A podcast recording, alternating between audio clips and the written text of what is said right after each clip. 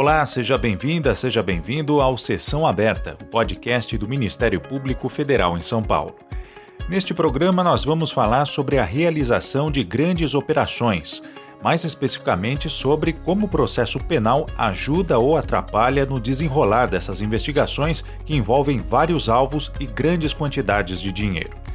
A legislação no Brasil é adequada para fazer com que essas operações sejam bem-sucedidas? Como as decisões dos tribunais têm afetado o destino das investigações de maior complexidade?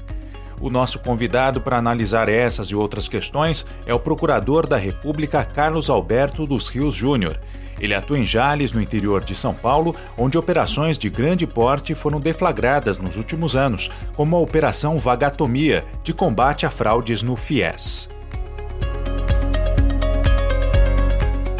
Procurador, numa análise mais geral, qual é a sua avaliação sobre o funcionamento do processo penal quando é aplicado a grandes operações no Brasil? Veja, para a gente responder essa questão, é muito importante a gente trazer casos concretos, né?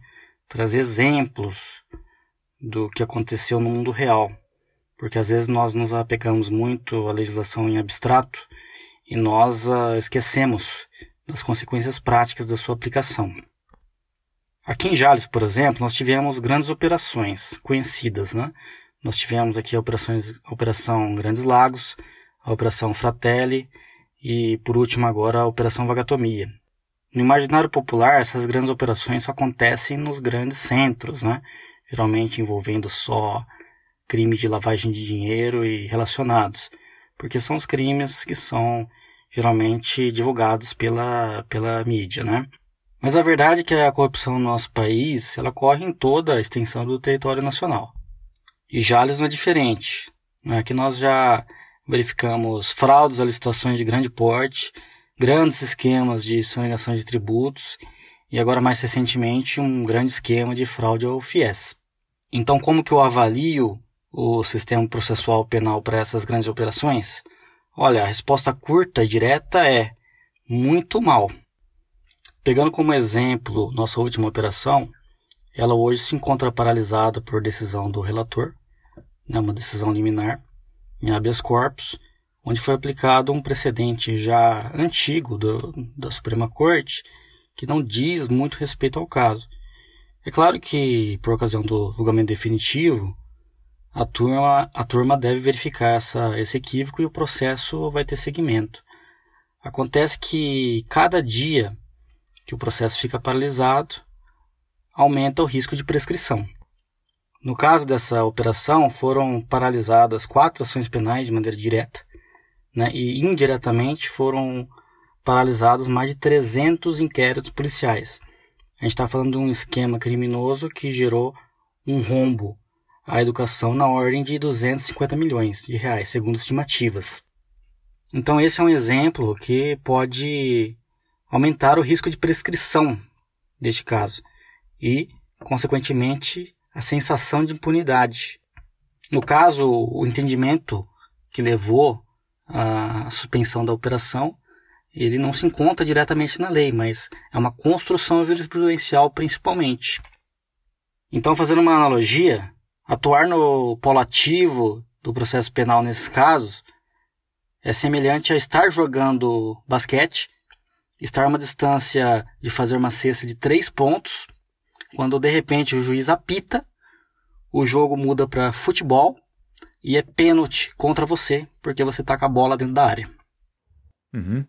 Está em discussão no Congresso Nacional um projeto que pretende estabelecer um novo Código de Processo Penal. Na sua opinião, os pontos que têm sido apresentados e discutidos nesse projeto podem trazer soluções para esses problemas que o senhor apontou? Veja, não adianta nada a gente falar da alteração do Código de Processo Penal se essa alteração não vier acompanhada de uma importante base principiológica. Isso porque a legislação, por melhor que ela seja, ela jamais vai prever todos os casos concretos que ela pode incidir. E o que se vê hoje na jurisprudência, infelizmente, é que quando uma situação não regulada por lei acontece nos autos, e ela parte da acusação do Ministério Público, geralmente isso ocasiona a nulidade do processo.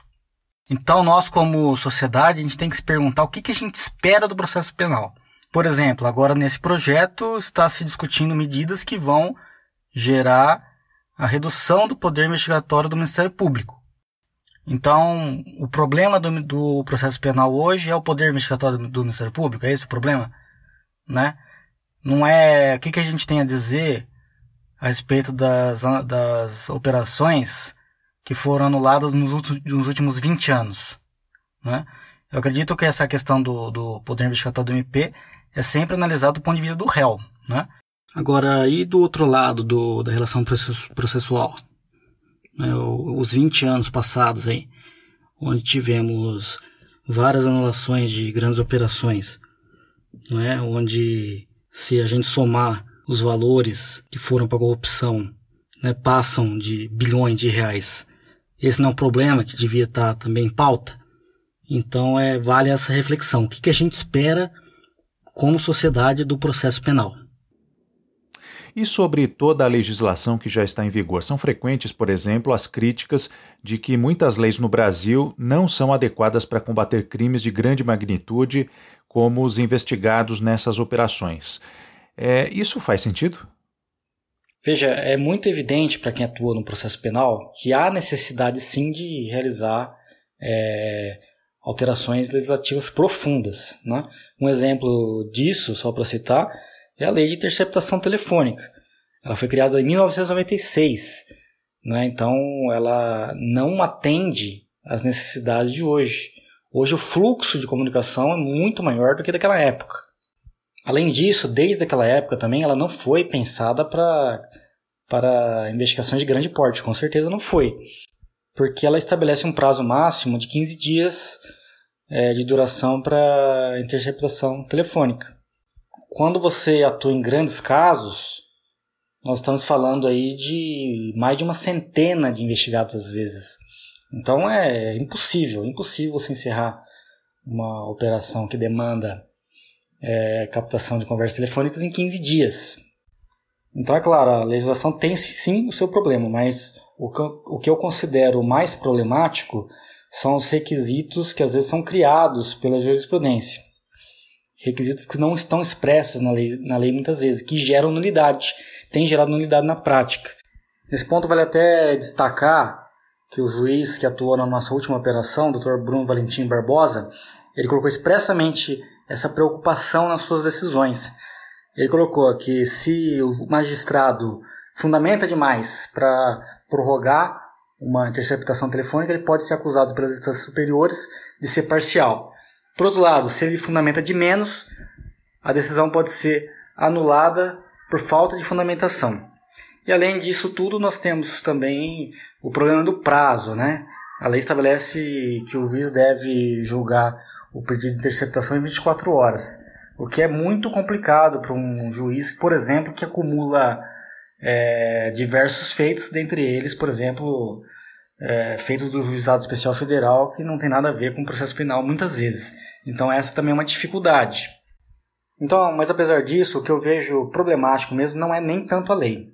O que eu acho complicado é são os precedentes que vêm se formando e têm tido na prática efeito vinculante, que se o magistrado não não seguir pode gerar nulidade todo o procedimento, todo o processo.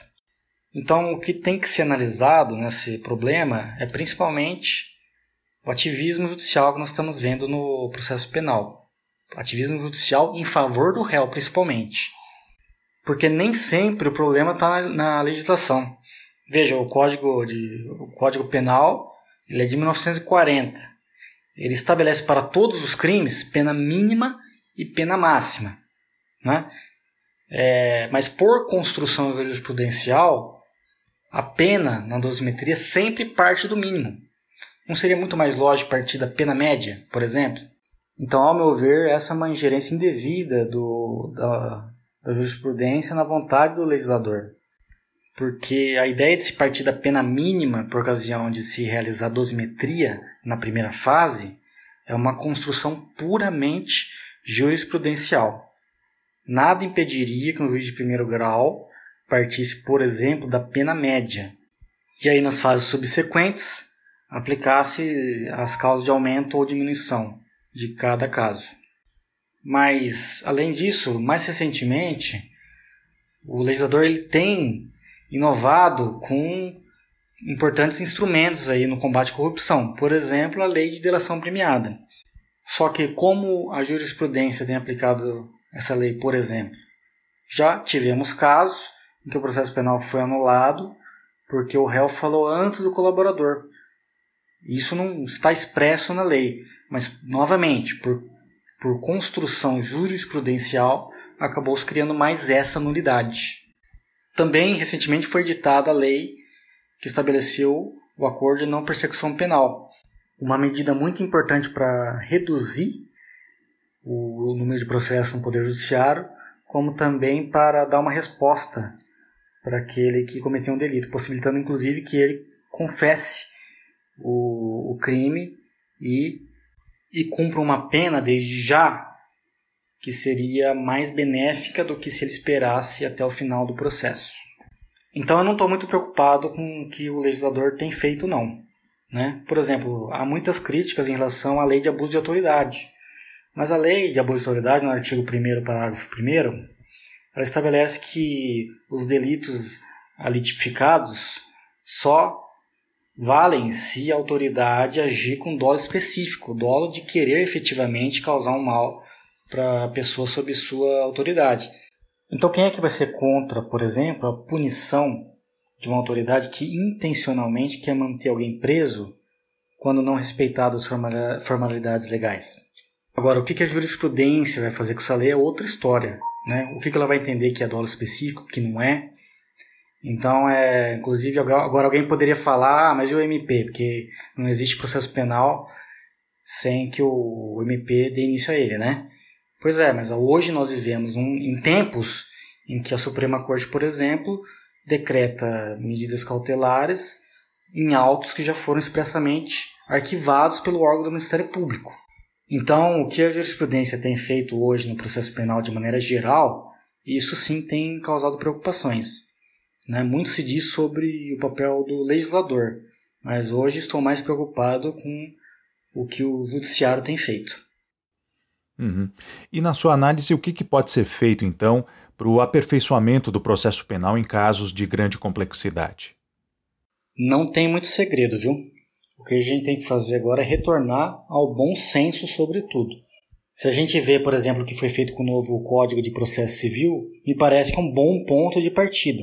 Né? O processo deixou de ser aquele instrumento de interesse apenas das partes entendeu-se finalmente que o processo civil ele tem um viés coletivo.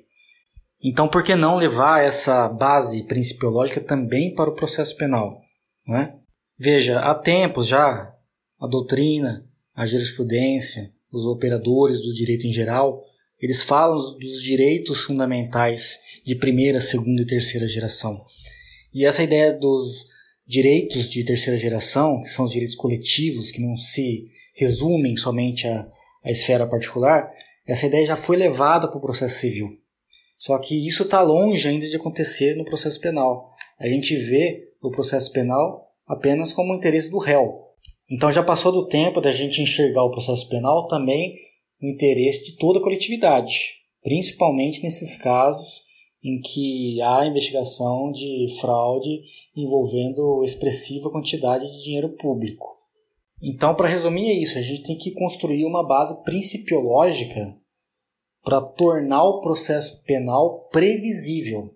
Os operadores têm que saber de antemão que se eles observarem as regras positivadas, o processo penal vai seguir o seu fluxo normalmente, vai atingir a finalidade para a qual ele foi criado. A gente tem que aprender alguma coisa dos 20 anos passados, onde ocorreram diversas anulações de operações de grande porte dessa forma. Ou será que não? Está todo mundo satisfeito com o que aconteceu nessas operações nos últimos 20 anos? Por exemplo, 250 milhões agora não faria diferença no combate ao coronavírus? Se a resposta for não, então a gente está no caminho certo para continuar discutindo questões laterais como, por exemplo, a amplitude do poder investigatório do Ministério Público. Esta foi a nossa conversa com o Procurador da República Carlos Alberto dos Rios Júnior. E nós estamos chegando ao fim desta edição do Sessão Aberta, um podcast produzido pela Assessoria de Comunicação da Procuradoria da República em São Paulo. Muito obrigado pela sua companhia e até a próxima edição.